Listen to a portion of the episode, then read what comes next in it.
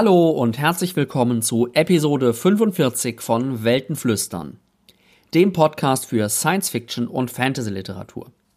Und ein ganz besonderes Hallo natürlich an all diejenigen von euch, die im Laufe des Oktobers auf dem BuCon meinen Flyer in die Hand bekommen haben und sich jetzt mal anschauen wollen, was das denn für ein komischer Podcast ist, der da behauptet, jeden Monat neue Bücher zu rezensieren. Alle anderen, die hier schon häufiger reingehört haben, wissen das natürlich. Mein Name ist wie immer Nils Müller und ich habe heute wieder drei spannende Bücher für euch mitgebracht. Diesmal habe ich auch keine lange Vorrede, nur ein kurzer, aber recht bedeutsamer Hinweis. Bei uns steht tatsächlich im November das erste Mal Nachwuchs ins Haus. Und so ein neuer Mensch wirkt sich ja dann doch irgendwie auf das Leben und die Gewohnheiten aus. Ich habe grundsätzlich schon den Plan, Weltenflüstern genauso weiterzuführen, wie das jetzt gerade läuft. Ich weiß aber natürlich nicht, ob ich A tatsächlich dann noch so viel zum Lesen komme und B so regelmäßig aufnehmen kann. Es wird sich also weisen, ähm, ob das so funktioniert. Das jetzt erstmal so als Vorwarnung, falls es mit dem Veröffentlichungsrhythmus immer am ersten Montag im Monat in der Zukunft vielleicht nicht mehr ganz so zuverlässig funktioniert, dann bin ich wahrscheinlich einfach nicht dazu gekommen, genug Bücher zu lesen oder diesen Podcast vorzubereiten und aufzunehmen. Seht es mir nach, ein kleines, kleines schreiendes Kind im, in der Wohnung ähm, zieht dann doch erstmal wahrscheinlich mehr Aufmerksamkeit auf sich. Jetzt aber wieder zurück in diese Episode und zu den drei Romanen, die ich euch heute vorstellen möchte. Das ist einmal The Bird King von G. Willow Wilson, dann To Be Taught If Fortunate von Becky Chambers und schließlich Hologrammatica von Tom Hillenbrand.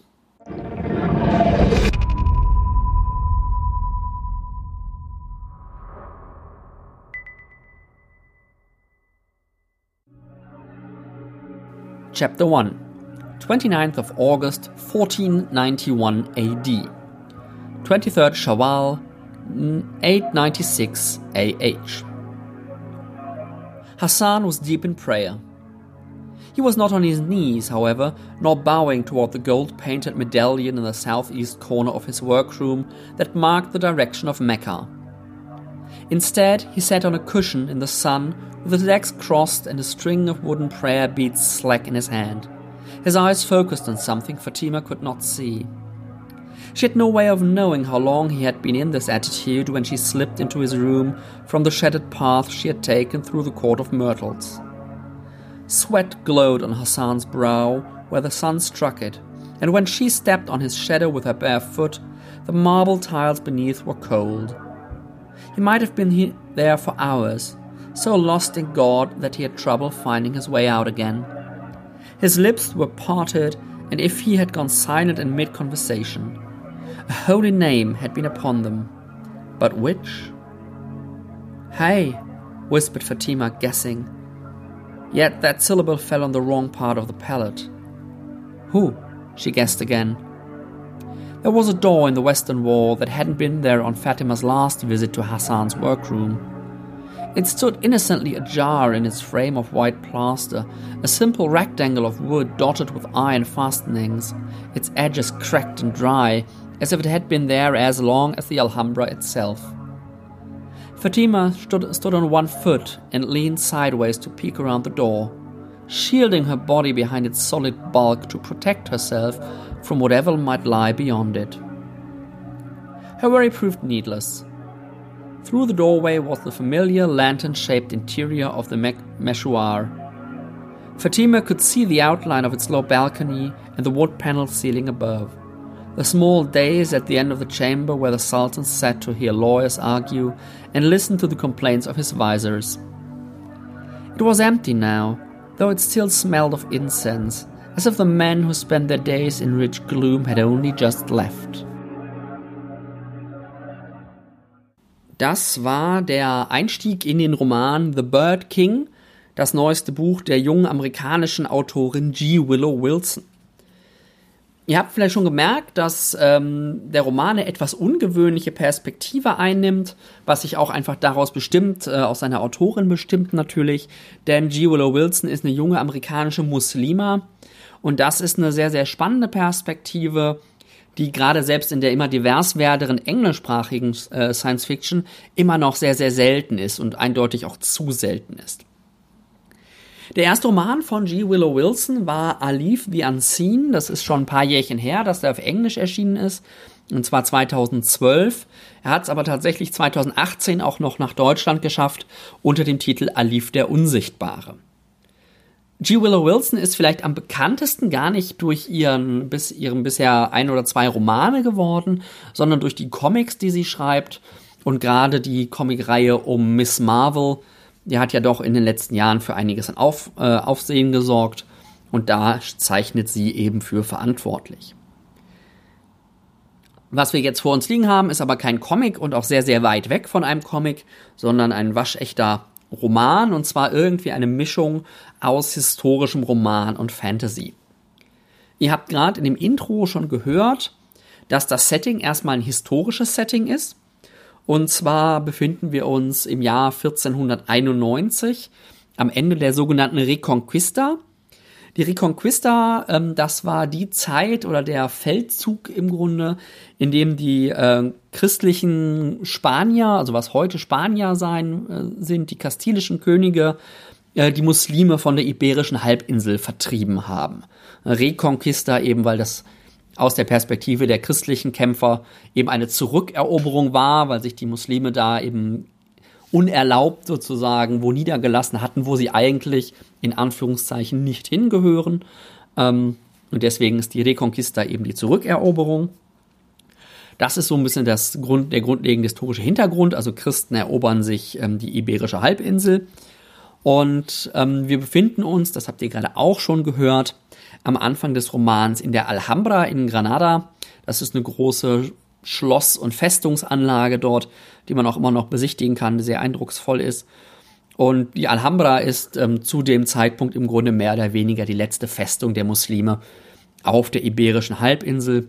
Und wir befinden uns in der Handlung so an dem Zeitpunkt wenige Stunden, bevor die christliche Armee dann tatsächlich ähm, da auch ankommt. Es gibt einige Figuren, die in dem Roman auftauchen. Ich stelle euch jetzt nur drei Stück davon vor, die schon am Anfang da sind, weil alle anderen, auf die genauer einzugehen würde, tatsächlich schon so einiges spoilern. Ähm, die erste Figur, die wir haben, ist die Hauptfigur im Grunde, das ist Fatima. Die haben wir gerade im Intro auch schon kurz kennengelernt. Sie ist im Palast aufgewachsen, ist eine ähm, bevorzugte Konkubine des Sultans, aber gleichzeitig ist sie sehr clever und ähm, ja, hat sich mit ihrem Leben zwar irgendwie abgefunden, aber so richtig glücklich ist sie damit nicht. Dann haben wir Hassan, den haben wir gerade auch schon ähm, zumindest gesehen. Hassan ist der Kartograf des Sultan. Er macht also die Karten und er hat eine ganz besondere Spezialfähigkeit. Er kann Karten von Orten zeichnen, die es nicht gibt. Okay, das können wir vielleicht alle uns irgendwelche Orte ausdenken aber tatsächlich die Orte, die Hassan dann zeichnet, ähm, die entstehen auch wirklich. Also er bringt die quasi ins Leben zurück. Oder nicht zurück, sondern er bringt überhaupt ins Leben und in die Existenz. Dann haben wir als dritte Figur, die ganz am Anfang schon auftaucht, noch Luth. Luth ist eine sympathische und äh, liebenswürdige junge Christin, die aber so einiges an Geheimnissen mit sich herumträgt. Die Handlung setzt also damit ein, dass eine Delegation aus Kastilien in die Alhambra kommt um äh, mit dem Sultan über die Kapitulation zu verhandeln. Und ein Teil dieser Delegation ist eben auch Luth, die sich äh, ja mit Fatima in gewisser Weise anfreundet, irgendwie ein nettes Gespräch mit ihr hat. Und irgendwie bringt sich Fatima dazu, ähm, ihr das Geheimnis Hassans zu verraten. Also Fatima erzählt dieser Luth, die sie im Grunde gar nicht kennt, ähm, dass Hassan in der Lage ist, irgendwie diese Karten ähm, zu zu schaffen. Und das ist für die Christen natürlich Ketzerei und deswegen müssen sie Hassan auf jeden Fall sofort festsetzen und ihn ihre Gewalt kriegen, weil das ja vielleicht, vielleicht auch ein Mittel sein könnte, um sich militärisch noch irgendwie einen weiteren Vorteil zu verschaffen. Fatima und Hassan schaffen es aber ähm, zu fliehen und machen sich auf den Weg zur sogenannten Insel der Vögel. Und die Insel der Vögel, das ist die Insel, wo auch der König der Vögel, der dem Buch den Titel gibt, ähm, leben soll, die basiert im Grunde auf einem persischen Gedicht aus dem 12. Jahrhundert, von dem Fatima und Hassan aber nur so einen, so einen kleinen Ausschnitt kennen. Trotzdem machen sie sich auf den Weg zu dieser Insel und erhalten dabei Hilfe von einem mürrischen und auch so ein bisschen widerspenstigen Djinn ähm, namens Vikram und äh, treffen dann auf ihrer Flucht später auch noch auf einen christlichen Mönch, äh, mit Namen Gwenek, zu denen ich jetzt aber nicht viel mehr sagen möchte. Thematisch dreht sich das Buch in erster Linie um den ganzen Komplex der Religion. Und zwar auf, aus verschiedenen Perspektiven, Blickwinkeln und auch Ebenen. Erstmal finde ich sehr, sehr spannend, so diesen, diesen Perspektivwechsel, diesen Blickwechsel vorzunehmen. Ähm, ich habe das ja gerade schon angedeutet, dass diese Reconquista auf der Iberischen Halbinsel, dass das irgendwie aus zwei sehr unterschiedlichen Perspektiven zu betrachten ist dass das eben aus einer christlichen Perspektive eine Rückeroberung, eine Invasion eines angestammten Landes sozusagen ist, während das aus der Perspektive der Muslime des äh, Abbasidenreiches war es, glaube ich, ich weiß es gerade gar nicht mehr so genau, ähm, ja im Grunde eine, eine Vertreibung ist und auch der allmähliche Niedergang eines großen Reiches. Na, alleine diese zwei Perspektiven sich mal klar zu machen, dass das eben nicht so völlig eindeutig einfach nur eine, eine Rückeroberung des irgendwann mal Verlorenen war, sondern tatsächlich auch aus der anderen Perspektive natürlich eine große historische Bedeutung hat. Und diese zwei Perspektiven, der christliche Blick und der muslimische Blick, ähm, die finden sich eigentlich den ganzen Roman durch. Am deutlichsten wird das bei dem Blick auf diese Insel, die Insel der Vögel, die in beiden Mythologien vorhanden ist, also in der äh, sowohl in der muslimischen als auch jetzt in der christlichen, die hier zumindest genannt wird, ähm, die aber da sehr, sehr unterschiedliche Dinge bedeuten und unterschiedliche Dinge repräsentieren. Einmal eher so ein, so ein Rückzug in das klösterliche, ähm, kontemplative Leben, was in dem in dieser Zeit tatsächlich eher auf der muslimischen Seite zu finden ist und eben die Perspektive, die christliche Perspektive des der Glaubensexpansion, des Missionierens, der gewalttätigen Eroberung ähm, von Ländereien und Landschaften. Und beide haben so ein bisschen unterschiedlichen Blick und ähm, Gwenek, den sie halt später noch treffen, und Fatima und Hassan ähm, reden da auch dann eine ganze Menge drüber. Und als sie dann irgendwie diese Insel vielleicht auch erreichen oder mehr über diese Insel erfahren, zeigt sich dann, dass die Realität nochmal eine ganz andere ist. Grundsätzlich mag ich den thematischen Ansatz und das Setting des Romans von G. Willow Wilson auch wirklich sehr, sehr gerne. Die beiden waren auch der Hauptgrund, warum ich mir das Buch ähm, geholt habe.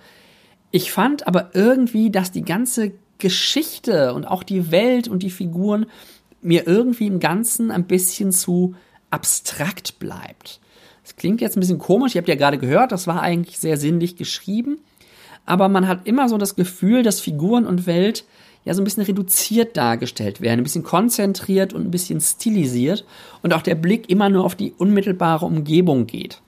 Das heißt, man hat irgendwie so überhaupt nicht ein Gefühl für das große Ganze, was da irgendwie passiert, was ja doch auch eine große historische Umwälzung ist, die auch globale Konsequenzen im Grunde hatte. Aber das bleibt so völlig außen vor, das spielt überhaupt keine Rolle. Wir blicken im Grunde nur auf die Interaktion der fünf, sechs Figuren die insgesamt in dem Roman eine, größere Rolle spielen und sind da sehr, sehr begrenzt. Ähm, deswegen habe ich auch manchmal den Eindruck gehabt, dass der Roman gar nicht so sehr in erster Linie ein Roman ist, also eine erzählte Geschichte, sondern eher im Grunde eine ausformulierte Ballade oder eher ein lyrisches Stück. Ähm, und das ist nicht so unbedingt mein Genre. Also ich brauche immer ein bisschen Handlung, Figurenentwicklung, innere Konflikte, ähm, die auch ausgespielt werden, die auch explizit gemacht werden und so in diesem blumigen, ein bisschen lyrischen, äh, verklausulierten, sehr metaphorisch aufgeladenen ähm, Konstrukten und Geschichten, mit denen komme ich nicht so richtig klar. Ähm, das können an, das ist sicherlich auch ein bisschen Geschmackssache. Das werden andere Leute anders sehen. Dazu kommt dann auch, dass ich nicht so der ganz große Freund der Road-Movie-Struktur bin. Also dieses klassischen Leute reisen irgendwie durch die Welt, um irgendwo hinzukommen und zwischendurch über, und, ähm, erleben sie Abenteuer. Das finde ich in Romanen oft so ein bisschen zäh. Und das findet sich auch hier so ein bisschen, auch wenn der Roman ähm, nicht sonderlich lang ist. Das gleiche gilt auch für die Figuren, die bleiben auch so ein bisschen fremd und distanziert. Es wird kaum ausgespielt, was da irgendwie passiert. Das fand ich sehr, sehr schade. Denn sprachlich ähm, kann G. Willow Wilson eine ganze Menge und auch thematisch mochte ich den Roman ja, wie gesagt, wirklich ganz gerne. Was aber bleibt am Ende ist ein spannendes Setting, interessante thematische Ideen. Geschichte und Figuren bleiben für meinen Geschmack aber zu abstrakt und distanziert.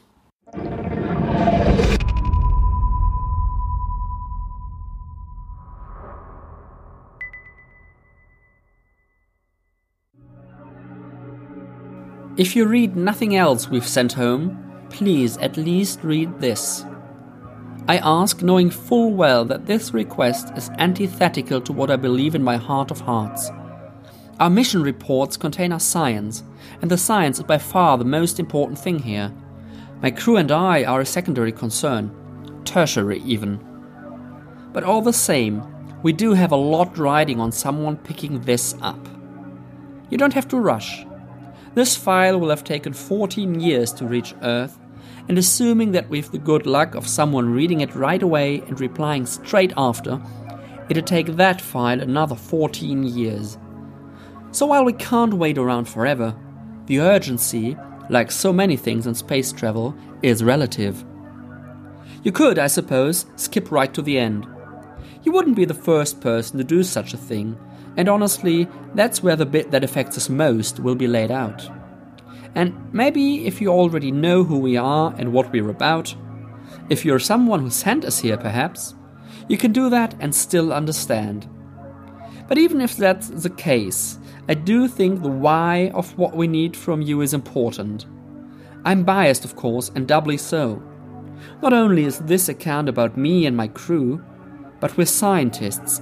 We live and breathe why. It's been 50 years since we left Earth, and I don't know whose eyes or ears this message has reached. I know how much a world can change within the bookends of a lifetime. Causes shift and memories blur. I also don't know how much you personally know of the universe beyond your home planet. Perhaps you're one of the knowledgeable sorts. I've already mentioned who can rattle off spaceflight history better than even I can, and who share the same goals as me. Or perhaps you're someone who lives outside my bubble. Perhaps this is all new to you. When I use the word like exoplanet or red dwarf, do you know what I mean? This is not a test, and I absolutely don't judge if terms such as these mean nothing to you. On the contrary, I want to speak to you as much as I want to speak to my peers. Maybe even more so. If I ask what if I if I ask what I'm asking only of people who agree with me at the outset, with whom I already share a dream and a language, then there is no point in asking at all. So eindringlich und gleichzeitig philosophisch beginnt das neue Buch von Becky Chambers, To Be Taught If Fortunate. Den treuen ZuhörerInnen hier im Podcast muss ich diese Autorin wohl kaum mehr vorstellen. Becky Chambers ist eine der Shooting Stars im Genre in den letzten Jahren, ist eine sehr junge amerikanische Autorin, die doch schon sehr bekannt geworden ist durch ihre sogenannte Wayfarers Serie und damit auch unter anderem jetzt diesem Jahr, also 2019, den Hugo Award für beste Serie gewonnen hat. Und ähm, diese Serie hat es sogar nach Deutschland geschafft, was ja gerade bei ähm, amerikanischer SF nicht immer so ist, gerade bei der wirklich guten und etwas anspruchsvolleren. Die ersten drei Bände aus dieser Reihe, ähm, der lange Weg sind der lange Weg zu einem kleinen zornigen Planeten, das ich euch in Episode 6 vorgestellt habe zwischen zwei Sternen in Episode 16 und unter uns die Nacht in Episode 33. Außerhalb der engen Reihe, so der, ähm, der Kernreihe, ist jetzt eben diese, dieser vierte Roman oder Novelle, das ist so ein bisschen an der Grenze erschienen, eben To Be Taught If Fortunate mit 160 Seiten, wie gesagt, für einen Roman eher kurz, für eine Novelle vielleicht ein bisschen lang. Ich will die anderen Wayfarer-Bücher nicht spoilern, daher hier wirklich nur das, was ihr für diese Novelle verstehen müsst. Und vielleicht auch grundsätzlich vorweggeschickt, ja, dieses Buch spielt in dem Universum der Wayfarer-Serie, steht aber im Grunde komplett für sich alleine. Also man muss eigentlich über das Universum drumherum nicht wirklich etwas wissen, um das Buch lesen und äh, verstehen zu können. Wir befinden uns, wenn ich es richtig im Kopf habe, in der Mitte des 22. Jahrhunderts. Und die Menschen haben so ihre Probleme auf der Erde, schicken aber trotzdem eine Erkundungsmission zu den vier bewohnbaren Planeten eines Nachbarsterns. Na, ihr habt das gerade im Intro gesehen, so ungefähr 14 Lichtjahre entfernt. Und diese Mission ist insofern etwas Besonderes, als dass sie nicht von einer Universität oder von einer Regierung oder von irgendeiner globalen Einrichtung initiiert wurde, sondern so eine Art, ja, in Anführungszeichen wissenschaftlichem Crowdfunding. Also die stehen halt wirklich im Dienste der Menschen, ähm, was ihr ja vielleicht in diesem kurzen Intro auch schon gesehen habt. Das heißt, sie fühlen sich in, mit ihrer Arbeit und in dem, was sie tun, auch wirklich in erster Linie den Menschen und der Menschheit verpflichtet und eben der Wissenschaft, was ja gerade in dem kurzen äh, Fragment auch schon sehr schön rüberkam, dieses We scientists live and breathe, why, ne, das Warum im Grunde die Frage ist, die alle Wissenschaftlerinnen, alle Wissenschaftler antreibt. Das Wayfarers-Universum und auch dieser Roman zeichnet sich dadurch aus, gerade von anderen so großen Zukunftsvisionen, die auch wirklich auf der aktuellen Menschheitsgeschichte im Grunde aufbauen, dass es einen gewissen optimistischen Grundton hat. Ähm, das heißt nicht, dass es irgendwie alles äh, Friede, Freude, Eierkuchen ist und die Menschen keine Probleme haben, keine Gefahren drohen. Nein, es passieren ähm, in den anderen Büchern doch durchaus auch schreckliche Dinge aber irgendwie liegt dem Ganzen so, so, ein, so eine Grundatmosphäre der Hoffnung ähm, und der menschlichen ähm, Fähigkeiten zugrunde, dass irgendwie das menschliche Leben weitergeht, auch wenn es seine Brüche und seine Umbrüche hat. Also es ist nicht irgendwie so naiv oder unrealistisch, ähm, sondern aber doch hoffnungsvoll.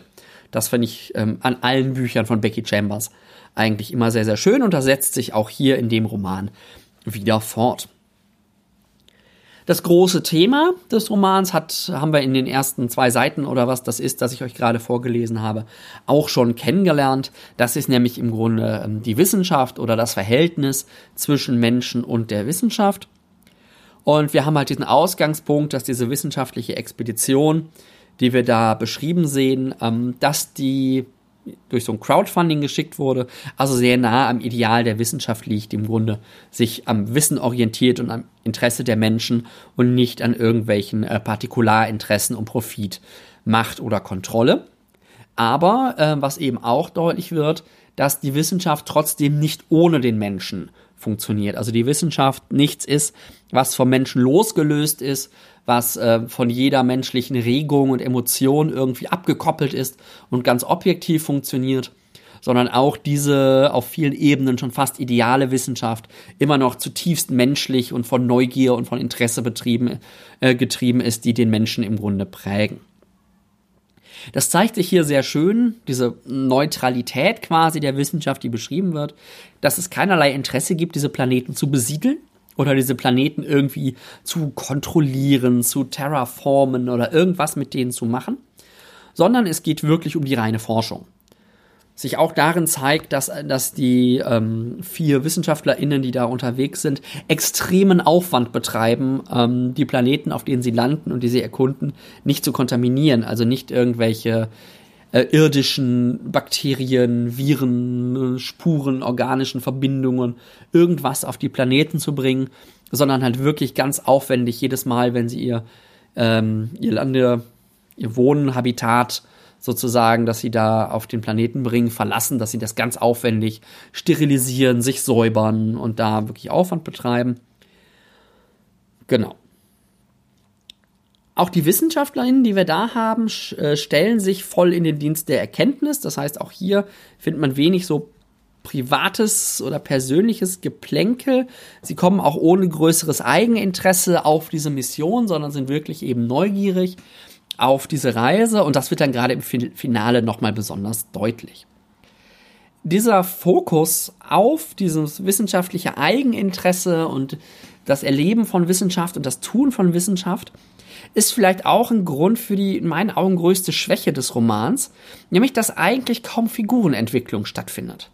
Ja, dass wir zwar eine Beschreibung der Ereignisse und der Figuren in den Ereignissen haben, aber es im Grunde kaum eine Entwicklung oder Veränderung in den Figuren gibt oder auch kaum Konflikte, die auftauchen. Das ist alles irgendwie so selbstverständlich vor sich hin. Der Cast, das finde ich auch wieder sehr schön. Die vier Personen sind ähm, sehr divers, wie man das heutzutage äh, im Bereich Diversity gerne hätte, ähm, aber auch da sehr unaufdringlich, sehr zurückhaltend und einfach halt selbstverständlich, was wir in dem Wayfarers-Universum auch an anderen Stellen haben. Allerdings fehlt die Entwicklung, die Dynamik, die Emotion, ähm, die sonst tatsächlich die absolute Stärke von Chambers Romanen sind, die kommt hier leider ein bisschen zu kurz. das macht To Be Taught Fortunate von den Romanen von Becky Chambers wahrscheinlich zu dem, der am weitesten in Richtung Hard SF geht. Also der, der eher technisch, wissenschaftlich konzentrierten Science Fiction. Das merkt man auch daran, dass es sehr viele Erklärungen gibt, während die wir WissenschaftlerInnen eben die unterschiedlichen Planeten erforschen. Es wird sehr ausführlich dargestellt, eben diese Dekontaminationsprotokolle, ähm, was da gemacht wird. Ähm, das nimmt relativ viel Platz ein auf den 160 Seiten. Und auf der einen Seite gibt das natürlich einen tollen Einblick in die Wissenschaft und das wissenschaftliche Arbeiten. Das sagt ähm, Becky Chambers oder die Protagonistin, die diesen Bericht schreibt, auch an einer Stelle explizit. Science, you see, is boring. I don't mean discovery, and I don't mean knowledge. I mean the activity of science, the process, the procedure. Also das Katalogisieren von hunderten neuer Lebensformen. Das ist halt einfach relativ stumpfe Arbeit, Fleißarbeit und hat wenig mit großer Genialität oder Grandeur oder ähnlichem zu tun. Wie gesagt, das ist inhaltlich thematisch sehr passend, aber irgendwie überträgt sich diese Monotonie und diese Langeweile doch immer mal wieder auch auf, die, auf den Leser, auf die Leserin. Und das ist natürlich sehr, sehr schade. Wird auch noch verstärkt dadurch, dass die Erklärungen vielleicht teilweise ein bisschen zu lang, ein bisschen zu ausführlich sind und auch für LeserInnen, die in der Science Fiction schon ein bisschen länger unterwegs sind, oft auch relativ grundlegend. Ihr merkt also, ich bin so ein bisschen zwiegespalten, was den Roman angeht. Ich mag die Welt, ich mag die Themen, ich mag den Optimismus, ich mag grundsätzlich auch die Figuren. Und Chambers kann halt schreiben. Ne? Sie hat einen sehr eigenen Stil, der auch hier wieder gut rüberkommt. Gerade diese, diese grundlegend optimistisch hoffnungsvolle Grundhaltung.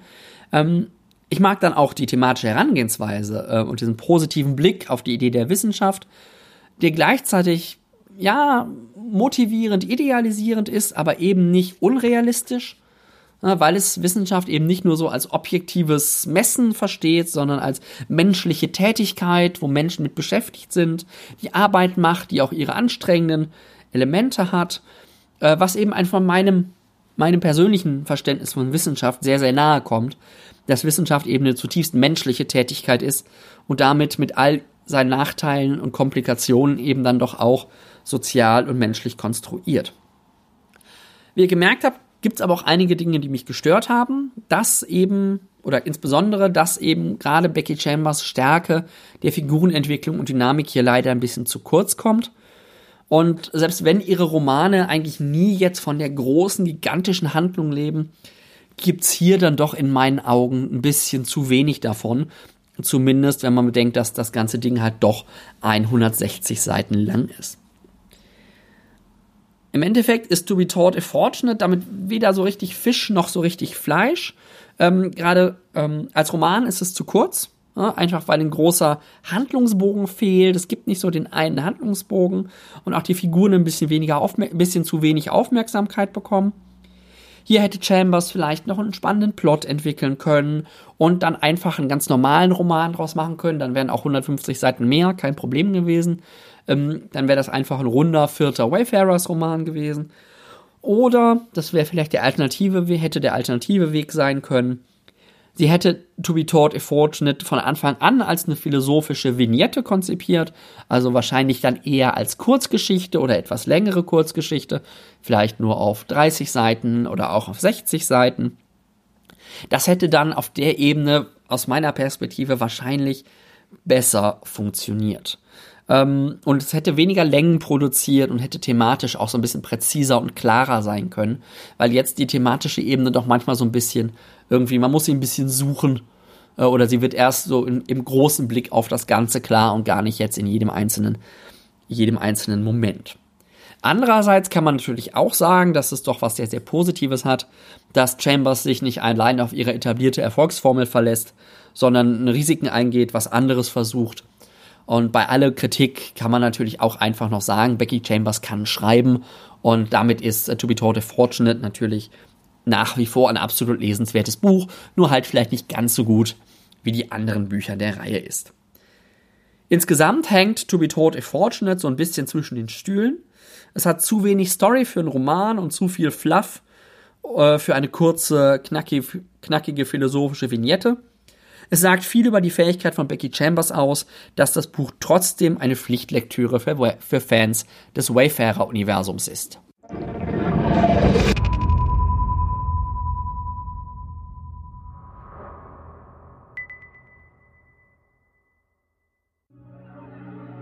Ich hatte es fast.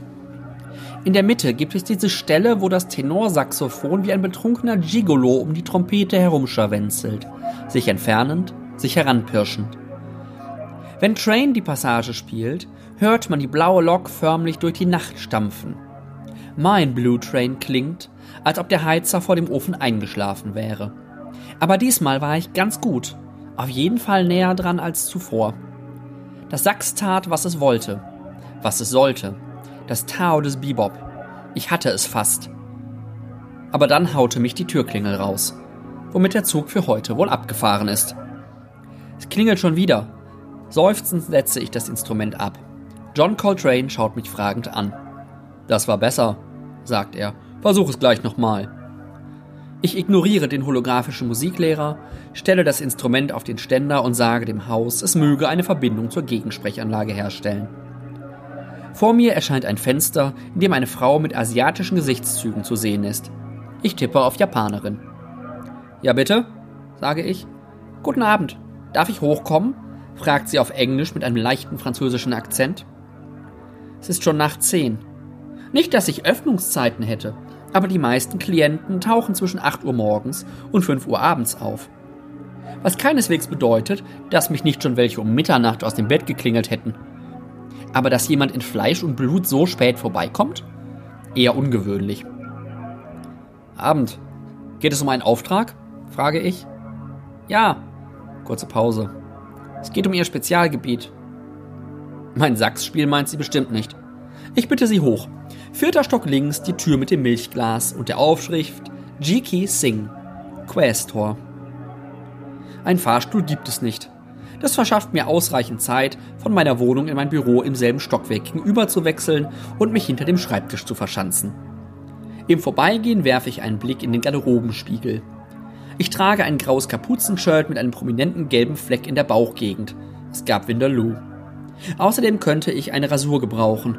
Ich kann eigentlich immer eine Rasur gebrauchen. Verdammte Bengalengene. Kurz erwäge ich einen Anzug über mein Freizeitoutfit zu projizieren, entscheide mich jedoch dagegen. Wer zu dieser späten Stunde kommt, muss den Froschprinz nehmen, wie er ist. Das klang jetzt nicht gerade nach Fantasy-Setting und auch nicht nach großer Science-Fiction irgendwo im Weltall, sondern eigentlich nach einer relativ klassischen Detective-Story irgendwo in der nahen Zukunft. Und das ist auch tatsächlich genau die richtige Einschätzung. Denn was ihr gerade gehört habt, war der Einstieg in den aktuellen Roman von Tom Hillenbrand, Hologrammatica. Hillenbrand ist jetzt nicht unbedingt ein klassischer Science-Fiction-Autor, sondern kommt eigentlich in erster Linie aus dem Krimi-Genre, hat aber auch im Genre, im, in der Science-Fiction schon Spuren hinterlassen. Und zwar mit seinem Roman Drohnenland ähm, von 2014, den euch auch hier im Podcast schon ähm, der Olli in seiner Gastrezension in Episode 40 vorgestellt hat und der 2015 mit dem Kurt Lasswitz-Preis ausgezeichnet wurde. Auch Hologrammatica ist ganz klar ein Krimi, aber natürlich ein Science-Fiction-Krimi. Ansonsten ist Hillenbrand in erster Linie bekannt geworden äh, durch seine kulinarischen Krimis um den Luxemburger Koch Xavier Kiefer. Ansonsten ist er auch noch als Journalist unterwegs. Wir befinden uns also jetzt irgendwo auf der Erde, beziehungsweise das irgendwo des, des Einstieges ist äh, London, ähm, Ende des 21. Jahrhunderts. Und die Welt hat sich bis dahin natürlich schon eine ganze Menge weiterentwickelt. Ja, wir haben das mit dem Eingrenzen des Klimawandels wohl nicht so richtig hingekriegt. Viele Regionen sind mittlerweile unbewohnbar. Es gibt eine Massenmigration nach Sibirien, wo es noch relativ angenehm kühl ist. Westeuropa scheint mir jetzt eher so ein Klima zu haben, was wir heute in Nordafrika finden. Und es gibt auch die ersten menschlichen Stationen und Wohngebiete sozusagen im Orbit. Außerdem hat sich die geopolitische Lage so ein bisschen konsolidiert und es haben sich größere Machtblöcke entwickelt. So gibt es zum Beispiel ähm, äh, Eurus, also ein Zusammenschluss irgendwie aus der Europäischen Union, im weiteren Sinne wahrscheinlich, und Russland. Es gibt die CAN-Fed, äh, wahrscheinlich irgendwas mit kanadische Föderation oder so, ähm, wo sich eben nochmal größere Machtblöcke gebildet haben. Es gibt auch nicht mehr ganz so viele Menschen auf der Erde, ähm, die sich den auch kleiner gewordenen Platz teilen müssen. Die Bevölkerung ist in den letzten Jahrzehnten kräftig geschrumpft, weil vor einiger Zeit das sogenannte Schröder-Pizarro-Virus auf der Welt äh, gewütet hat im Grunde. Wobei es nicht irgendwie Menschen getötet oder krank gemacht hat, sondern in erster Linie Frauen unfruchtbar gemacht hat und damit eben verhindert, dass die Menschen weiter wachsen, beziehungsweise sogar dafür gesorgt hat, dass die äh, Weltbevölkerung ein bisschen zurückgeht. So viel zum großen Kontext der Welt. Ihr habt gerade auch schon so einen kleinen Einblick erhalten in das, was dem Roman auch den Titel gibt, nämlich die Hologrammatika. Und die Hologrammatika ist so eine, ja, eine holographische Schicht, die im Grunde über der mehr oder weniger kompletten Welt liegt, ähm, womit Holoprojektionen ganz viel gemacht werden kann. Das sind einmal so offensichtliche Sachen wie Werbung und irgendwelche Displays oder so, die damit bespielt werden und eben nicht mehr über äh, Leuchtdioden oder ähnliche Techniken, wie sie heute nutzen. Es geht aber weiter, ihr habt das mit dem Anzug gerade gehört, dass sich Menschen halt auch selbst irgendwie dadurch verschönern können, also die Haut besser aussehen machen, ähm, die Klamotten äh, darüber steuern, all solche Dinge, und nicht nur Menschen, sondern auch Räume, Gebäude, die auf diese Weise irgendwie verschönt werden. Also es ist tatsächlich so, dass viele öffentliche Gebäude oder auch Büros im Grunde nur noch ähm, ja Rohlinge mehr oder weniger sind, also die physische Infrastruktur bereitstellen, quasi sagen, ja, hier ist ein Tisch, das muss natürlich physisch ein Tisch sein, damit man da was draufstellen kann, aber im Grunde ist der eigentlich nur weiß oder gräulich und die Optik und das Design wird dann nur noch da drauf projiziert. Es geht auch noch weiter, dass diese Hologrammatika auch der Ort ist, an dem zum Beispiel Verkehrszeichen ähm, angezeigt werden ähm, oder was natürlich auch für zum Beispiel militärische Camouflage genutzt werden kann. Ein dritter großer An Punkt, der da anders ist als in unserer Welt, sind sogenannte Kogits. Und zwar ist es mittlerweile möglich, das menschliche Gehirn zu digitalisieren. Das heißt, man kann im Grunde eine Kopie des vollständigen Gehirns oder der vollständigen neuronalen Vernetzung des Menschen machen, diese digital abspeichern und ähm, aufbewahren als Backup sozusagen und auch temporär in andere Körper einfließen lassen. Temporär heißt, dass man so ein Kogit halt ähm, in einem Körper, wo halt dann ein Computer statt ein Gehirn drin sitzt, ähm, hochfahren kann und ähm, der Mensch, der in diesem Kogit drin steckte, dann bis zu 21 Tage in diesem Körper leben kann. Dann sollte er aber spätestens in seinen Stammkörper, seinen eigentlichen biologischen Körper zurückkehren, damit äh, er nicht irgendwie langfristigen Schaden nimmt. Und diese Körper, in die das reingeladen wird, sind dann eben oft Klone, ähm, entweder eigene Klone oder irgendwie Körper, die man sich in gewisser Weise mieten kann. Ihr merkt also, die Welt ist auf vielen Ebenen fortgeschritten und ähm, ziemlich universell durchdigitalisiert. Was man jetzt aber 50, 60, 70 Jahre in die Zukunft gedacht natürlich auch durchaus erwarten würde. Die Hauptfigur, die wir in dem Roman haben, haben wir gerade kennengelernt. Das ist ähm, Galahad Singh. Ähm, Galahad Singh ist Questor, ähm, das habt ihr auch gerade schon gehört. Und äh, Questoren sind im Grunde sowas wie Privatdetektive. Allerdings äh, haben, übernehmen die nur eine Art von Aufträgen, nämlich die Suche nach verschwundenen Personen. Also nicht irgendwelche Ehebrech, Beschattungen oder so, sondern die suchen nur nach verschwundenen Personen. Und Galahad Singh macht diesen Job, auch wenn er ihn eigentlich wahrscheinlich gar nicht machen müsste. Er ist nämlich der einzige Sohn eines reichen Industriellen und eigentlich dafür vorgesehen, ähm, diese Firma später dann äh, von seinem Vater zu übernehmen. Ihr habt den Impuls der Handlung, den Anstoß des Ganzen ähm, gerade schon ähm, angedeutet bekommen, nämlich die Anwältin, die Sing, äh, nicht die Anwältin, die Dame, die Singh gerade besucht, äh, hat einen Auftrag für ihn und dieser Auftrag ist, eine verschwundene Programmiererin zu finden. Diese Programmiererin entwickelt ähm, eine Verschlüsselungssoftware für diese Kogits und sie ist ähm, verschollen. Die Frau, die den Auftrag vergibt, behauptet im Auftrag der Mutter der Programmiererin zu agieren und ähm, wie das halt in Krimis immer so ist, wird schon relativ schnell klar, dass hinter dem Verschwinden dieser Programmiererin namens Juliette Perrot äh, mehr steckt, als es jetzt auf den ersten Blick scheint. Und am Ende wird das dann noch größer und immer größer und stellt sich dann die Frage, ob die Welt, in der Galahad lebt, überhaupt noch so ist, wie sie scheint. Viel mehr will ich zu der Handlung jetzt nicht sagen, weil wegen Spoiler und so. Ihr merkt schon, dass Hillenbrand in dem Roman einiges an sehr, sehr interessanten Themen anschneidet. Ähm, das sind eigentlich so die typischen Themen, die man in Near Future Krimis immer hat.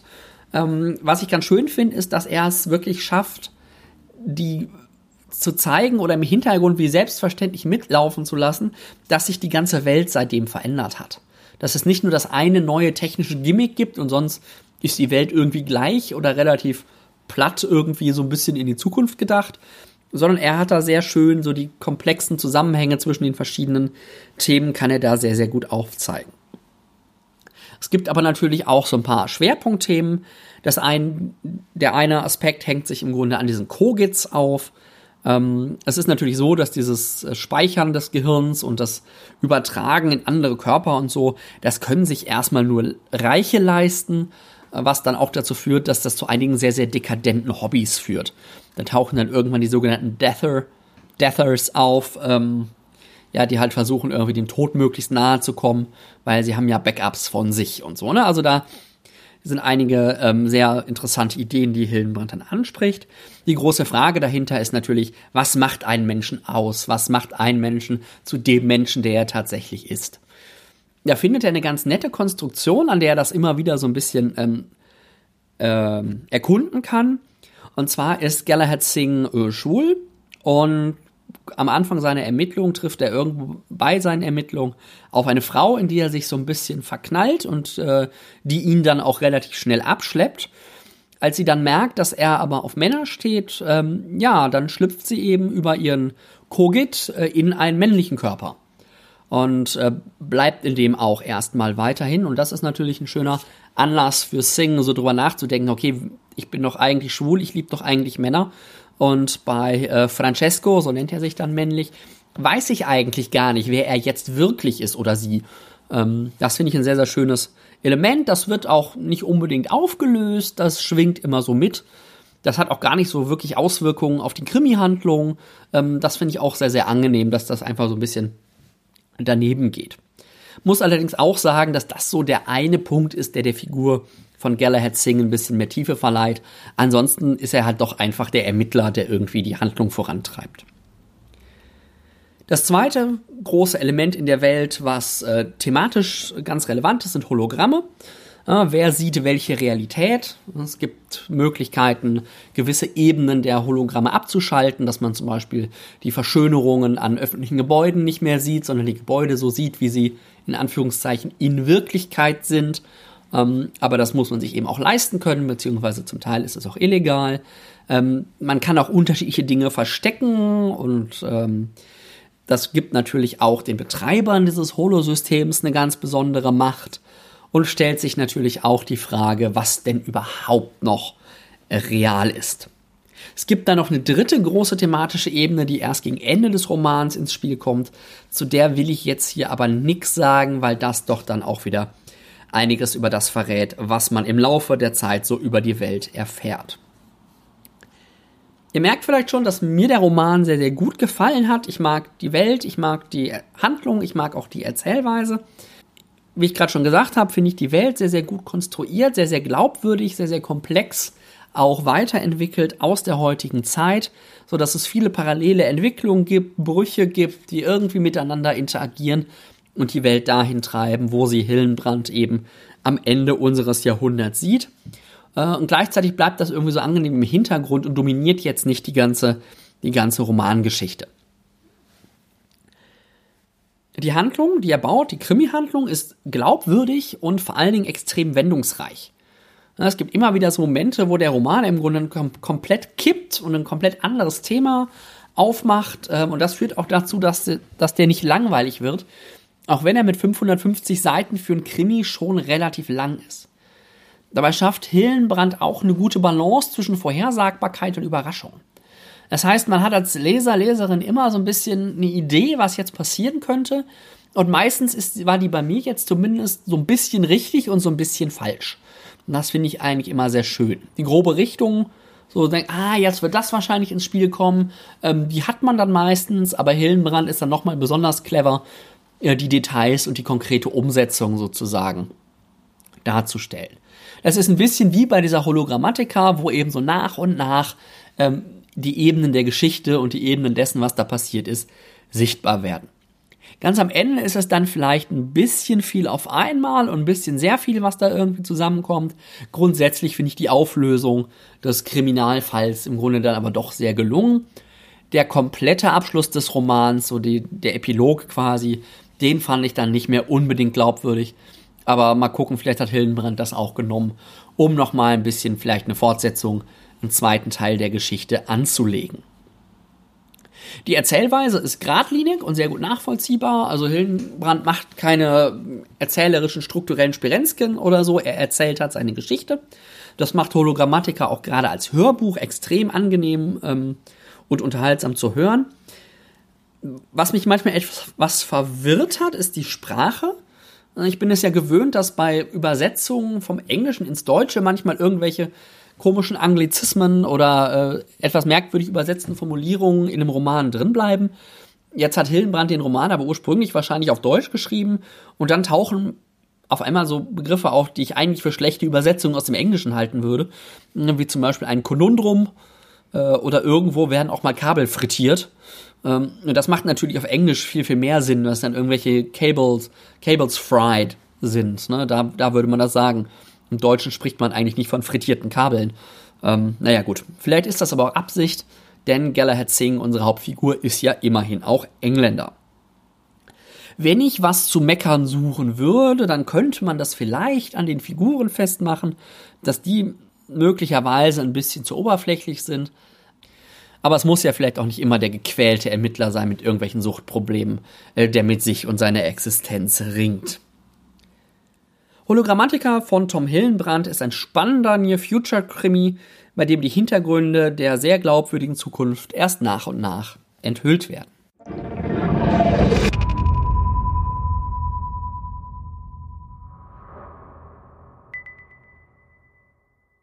Ja, das war's dann auch schon mit der 45. Episode von Weltenflüstern. Diesen Monat mal ein bisschen kurz und knackig und ohne allzu dicke Wälzer. Ich hoffe, es waren für euch äh, interessante Buchtipps dabei. Wenn ihr mir einen Kommentar zur Episode hinterlassen wollt, tut das gerne auf der Webseite weltenflüstern.de slash 45. Ich freue mich natürlich auch immer sehr, wenn ihr mir ein Review zu dem Podcast hinterlasst, ähm, in, auf der Plattform eurer Wahl, bei Apple Podcasts oder wo auch immer es euch gerade gefällt. Hinterlasst mir ein paar Sterne, hinterlasst mir einen Kommentar. Das motiviert mich nochmal besonders.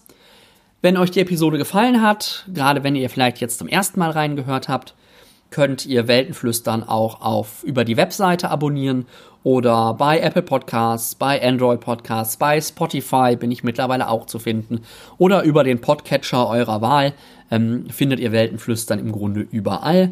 Wenn ihr es irgendwo nicht findet, wo ihr meint, dass es sein solltet, dann gebt mir auch gerne Bescheid. Dann gucke ich mal, was sich da machen lässt, beziehungsweise was da passiert ist. Wenn ihr mich in irgendeiner Form ansprechen wollt, mir folgen wollt äh, oder sonst was machen wollt, könnt ihr das gerne tun auf Facebook. Da gibt's eine Fanseite von Weltenflüstern, wo ich mich auch über jeden Link und Kommentar und ähnliches sehr freue. Ihr könnt mir auf Twitter folgen. Ähm, es gibt einmal den äh, Account Weltenflüstern, wo ihr im Grunde Informationen über aktuelle Folgen bekommt und ab und an mal interessante Dinge, die ich im Genre so auftreibe. Etwas mehr von mir auch persönlich findet ihr bei Twitter unter Weltenkreuzer. Wenn ihr mir nur so ein bisschen beim Lesen über die Schulter gucken wollt, könnt ihr das gerne auf Goodreads tun. Da bin ich Nils Müller aus Dortmund. Das war's aber dann jetzt auch für heute. Äh, ich freue mich auf die nächste Episode und bis dahin wünsche ich euch wie immer viel Spaß beim Lesen.